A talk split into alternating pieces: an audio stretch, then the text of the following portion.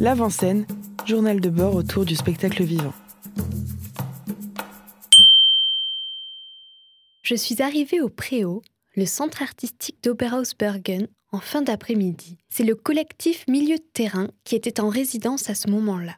À mon arrivée, je pénètre dans une salle de théâtre où s'accumulent des objets hétéroclites. Des lampes de poche métalliques, des radios FM de taille et couleurs différentes, une ribambelle de gourdes rouges identiques ou des cartes hygiènes sous plastique. Des objets rangés par catégorie, échelle et usage dont le sens m'échappe. Test antenne numéro 1.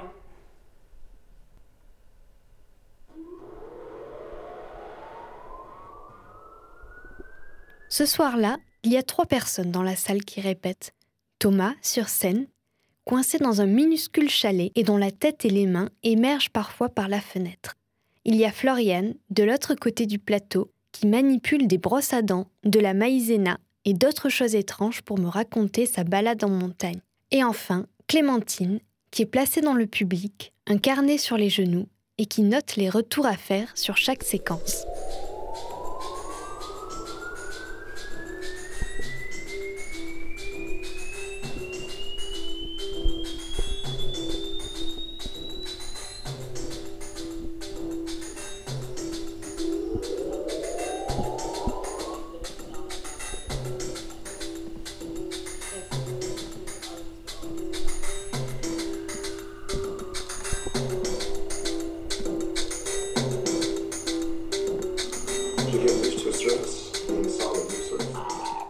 Clémentine Cluseau et Floriane Jean. Ce sont elles qui sont à l'origine du collectif Milieu de terrain et de déniveler la création théâtrale sur laquelle elles sont en résidence. Elles se sont rencontrées lors de leurs études en section scénographie à la Haute École des Arts du Rhin de Strasbourg. Elles ont donc un bagage et une vision de la scénographie assez similaires. Nos connaissances artistiques, elles sont relativement communes, en fait, on en parle très facilement. De formation, bon, on est scénographe, et euh, que le scénographe, pour moi, c'est quelqu'un qui est empli de références. En tout cas, pour construire des scénographies pour les autres, a dû s'emplir de, références artistiques, euh, de la peinture, de toutes sortes de choses. Euh, copier plus ou moins, mais la copie pour moi c'est pas un problème dans le sens où par exemple dans les beaux-arts tu copies enfin tu copiais forcément les grands tableaux et puis t'inventais avec quoi mais euh, en tout cas le principe de la scénographie elle est relié à, ce principe de référencement aussi et de s'emplir de choses et tout d'un coup d'être euh, aussi du coup capable d'être passionné c'est-à-dire euh, tout d'un coup bah ok donc tu vas faire un truc sur la montagne bah va falloir t'y coller quoi va falloir lire les textes sur la montagne, va falloir t'intéresser à comment on enfile une combinaison de ski, comment et ça, il va falloir que ça devienne ta passion. Malgré leurs similitudes, chacune apporte un regard singulier sur Dénivelé. Je leur ai donc proposé de décrire l'une après l'autre l'univers et les singularités que sa partenaire avait apportées sur Dénivelé. Moi, il y a euh, toute une part euh, chez Floriane qui est euh, l'absolu amour qu'elle a pour les objets. Ça, c'est incroyable, quoi. C'est-à-dire que euh, je ne sais pas si tu as vu, mais dans les étagères, il y a quand même euh, beaucoup, beaucoup d'objets, que ce soit des passoires, que ce soit des casseroles, que ce soit euh, des objets un peu abîmés. Et Floriane adore ces objets. elle les classe, elle les trie. Et elle est persuadée qu'elle peut en faire un concerto. Et cette foi-là en l'objet, moi je trouve que c'est admirable. Puis du coup, ça fait que c'est des, espèces de, de resserrement de l'action. Les objets sont suffisamment petits pour que tout d'un coup, ça soit juste un point dans l'espace. Ce point focal qui peut faire qu'un pochon qui, un pochon qui bouge, c'est joli, quoi. Et ça, tout d'un coup, ça évoque d'autres choses et ça peut, euh, ça peut faire sens. En, en tout cas, ça peut être sensible.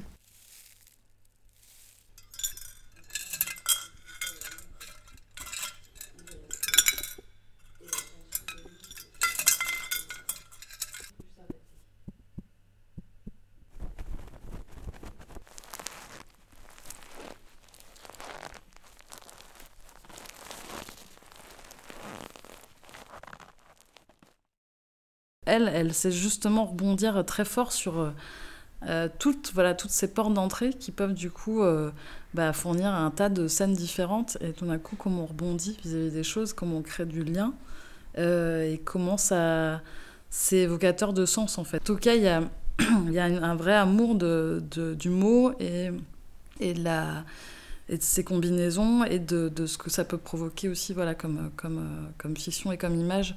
Ah oui, c'est trop fort au fond Moi, je trouve que c'est un peu fort, là, on est vraiment dans une atmosphère un peu intime. Est-ce que là c'est mieux On va avoir des problèmes de Est-ce que c'est mieux 1, 2, 3 Parce que là, à 1, part 1, 2, 3, 4. ce siège-là, là, 1, 2, 3, 4.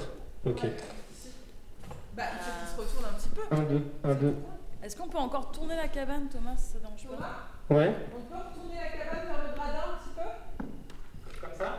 Non plus. Encore, encore. En fait, on voit quasiment plus. Il faudra que cette scène soit un peu plus face publique.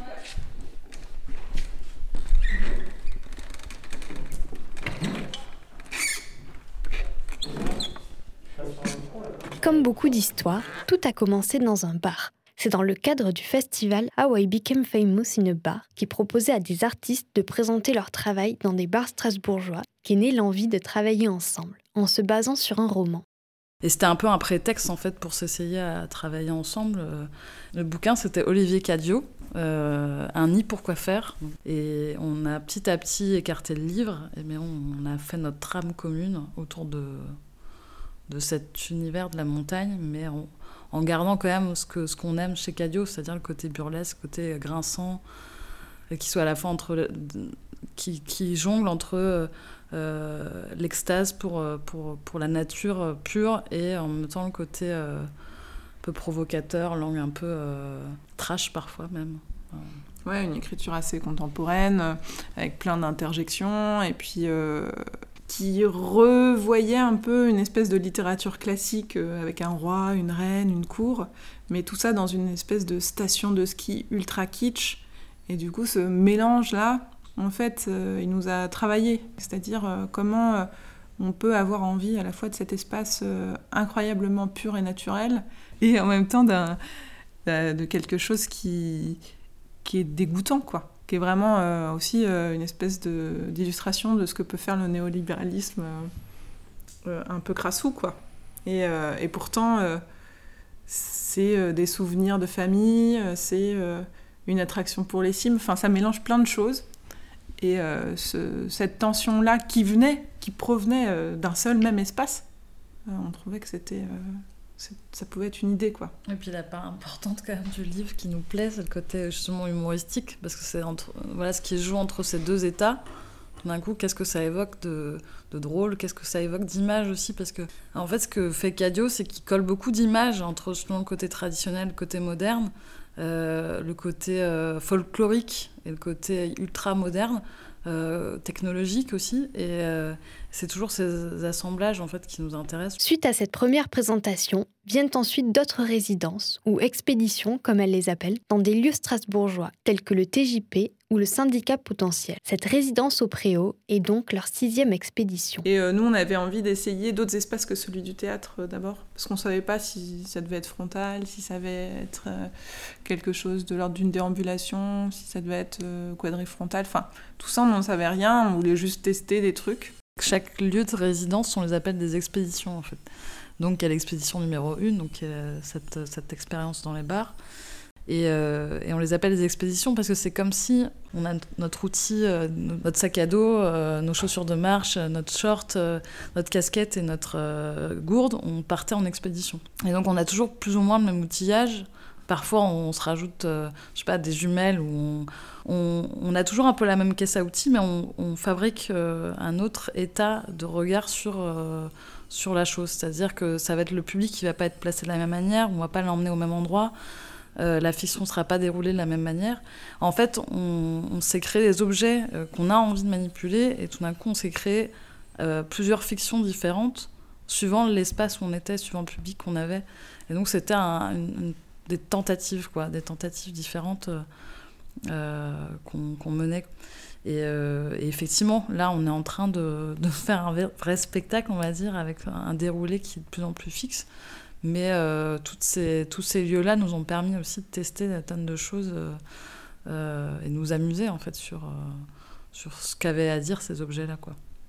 Sur la description de la résidence, je lis qu'elles sont toutes deux à la mise en scène, à la scénographie ainsi qu'à la manipulation. Je leur demande de me décrire ces trois domaines différents. La mise en scène, ce serait euh, traiter des corps au plateau, hein, pour la faire très simple. Euh, la scénographie, ce serait traiter des éléments de décor au plateau. Et la manipulation, pour le coup, c'est, euh, comme son nom l'indique, c'est comment on, on bouge les objets, comment on les emploie, comment on les utilise. Être à la mise en scène, à la scénographie et à la manipulation simultanément est une pratique peu courante. Dans la création théâtrale, c'est généralement un metteur en scène ou une metteuse en scène qui va être à l'origine d'une création. Le ou la scénographe est à son service pour créer le décor. Et ce sont ensuite les comédiens, comédiennes qui vont manipuler les éléments de décor sur scène. Nous, parce qu'on est parti de la mise en scène et qu'on a créé nos propres objets, donc notre propre décor, du coup, ça nous paraissait aussi important de manipuler les objets qu'on crée. Et puis euh, aussi, il y a évidemment une, une montée euh, qui est très contemporaine euh, chez Philippe Ken ou chez Camille Boitel, qui mélange aussi ces choses-là qu'on aime bien, c'est-à-dire que la mise en scène, ça soit plus l'endroit seulement de l'acteur et de sa parole, mais celui du corps et de l'objet, où là, du coup, on se sent un peu plus légitime. Je comprends que c'est en créant les éléments de décor qu'est née leur envie de les manipuler ensuite sur scène. Je leur demande si d'autres facteurs leur ont donné envie d'être manipulatrices d'objets. Pour ma part, je pense que ça vient d'expériences de spectatrice. Avec des études de théâtre, de scénographie, moi je suis allée de plus en plus euh, voir des pièces et, euh, et je me suis rendu compte euh, étrangement que tout ce qui me touchait le plus au théâtre, c'était des, spectacles avec des objets et des objets en mouvement, des objets manipulés, du décor, enfin voilà, où tout d'un coup il y avait une vraie place qui était donnée à, ces choses-là, et que ça parfois ça me, mouvait bien plus fort que, que texte hyper poignant ou très lyrique, et que je pouvais être hyper touchée par euh, juste un mouvement de bâche, ou par un objet qui tombe et qui se casse, ou par euh, je sais pas, un décor qui se retourne. Finalement, ces trois domaines que sont la mise en scène, la scénographie et la manipulation sont-ils si différents que ça? Les frontières me semblent plus floues. Pourquoi les scénographes ne pourraient-ils pas manipuler les espaces qu'ils ou elles créent? Dans l'univers de la marionnette, les frontières entre construction et manipulation sont moins tangibles. C'est peut-être aussi parce que dans, le champ de la marionnette, en fait, ceux qui créent les marionnettes sont souvent ceux qui les animent. Mm. Et du coup, il n'y a vraiment plus du tout de distinction entre acteurs, euh, donc marionnettistes, acteurs, actrices et, euh, et technicien. En fait, tout ça, c'est mélangé. Vous l'aurez sûrement compris, la création dénivelée, c'est une histoire de montagne. Mais de quel type de montagne parlons-nous? Dénivelé, c'est une tentative d'accéder à la montagne, ce que c'est la, la, montagne dans son entièreté, c'est-à-dire la montagne avec un grand M. Et c'est pas la montagne, c'est pas que les Vosges, c'est pas que c'est l'idée de la montagne en fait, et, et, le sentiment de montagne. Et on essaye par tous les moyens de créer un sentiment de montagne à la fois pour nous et pour le public et de, de, trouver des techniques, en fait, des, subterfuges pour euh, euh, du bricolage, enfin voilà, tout un tas de moyens pour, pour accéder à ça et d'essayer de comprendre ce que c'est que la fascination pour les hauteurs. Et donc on essaie de faire entrer toute la montagne sur le plateau de théâtre et donner cette impression d'y être alors qu'on euh, n'y est pas du tout. Bon, il faut bien dire aussi que ça reste, c'est tout à fait une tentative bricolée dans le sens où euh, c'est pas de l'immersion, il n'y a pas de lunettes, euh, il n'y a pas, il a rien de tout ça, et vraiment euh, c'est comment faire avec les moyens du bord un truc ultra lofi pour se dire bah tiens on va bricoler ça et peut-être que ça va rendre sensible cet aspect-là quoi. Donc vraiment il y a une volonté aussi de préserver une certaine précarité, un certain bordel et puis une certaine fragilité quoi de, des choses et qui sont pas forcément de l'ordre d'une scénographie aussi euh, très euh, esthétisante, très image quoi. En les écoutant et en voyant le plateau, je comprends leurs propos. Il y a une illustration d'environ un mètre sur deux qui représente une montagne enneigée, un bout de gazon synthétique sur le sol qui pourrait évoquer les prairies. En regardant les objets dans la salle, je me dis que j'aurais pu les dénicher dans un vide-grenier de village de montagne. Comment représenter la montagne avec le minimum? Comment évoquer des souvenirs, des images, des émotions avec le strict nécessaire? Bah, tu vois, par exemple, le DAU, là, ce qu'on appelle le DAU, c'est une construction avec euh, du coup des espèces de tréteaux en bois et, euh, et un moteur d'essuie-glace et des, bah, des essuie-glaces, quoi. Et, euh, recouvert de sapin. Recouvert de sapin en plastique. Ce genre d'objet, c'est un, nous, un objet qui nous suffit pour évoquer le vent dans les cimes, les bouquetins des montagnes. Euh, et, on pense, enfin on, ose croire que, que ça peut faire une scène. Euh, nous, ce qu'on aime bien aussi, c'est euh, la fabrique sur le plateau. Enfin, on n'essaie pas de faire croire finalement. On essaie de construire une image, la laisser et puis la détruire et on passe à une autre et on les accumule. En les écoutant, je me demande également si la radio sur laquelle travaille Thomas Lasbouig est l'un des outils utilisés pour évoquer ses souvenirs et sensations propres à la montagne. D'où est née cette envie de radio? Je leur demande de me parler du travail de Thomas Lasbouig. Donc euh, nous, on s'était dit qu'on avait envie euh, qu'il s'intègre à, à, ce projet parce que on avait envie d'objets qui parlent et euh, d'un dispositif euh, radiophonique qui aussi euh, prenait la parole à notre place. C'est-à-dire qu'on n'était pas du coup plus important que les objets. Quoi.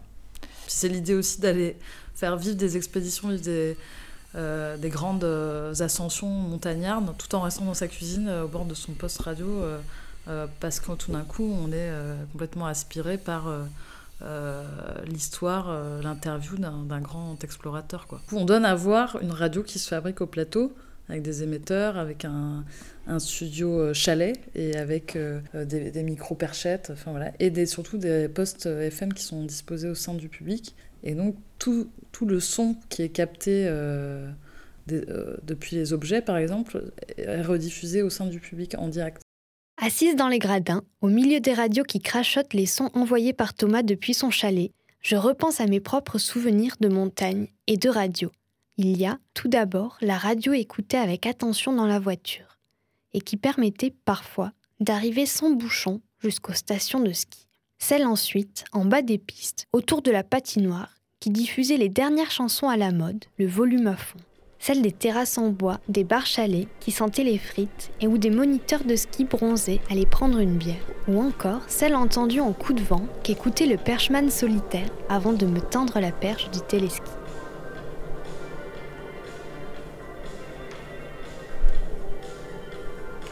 Tape un petit peu le pied.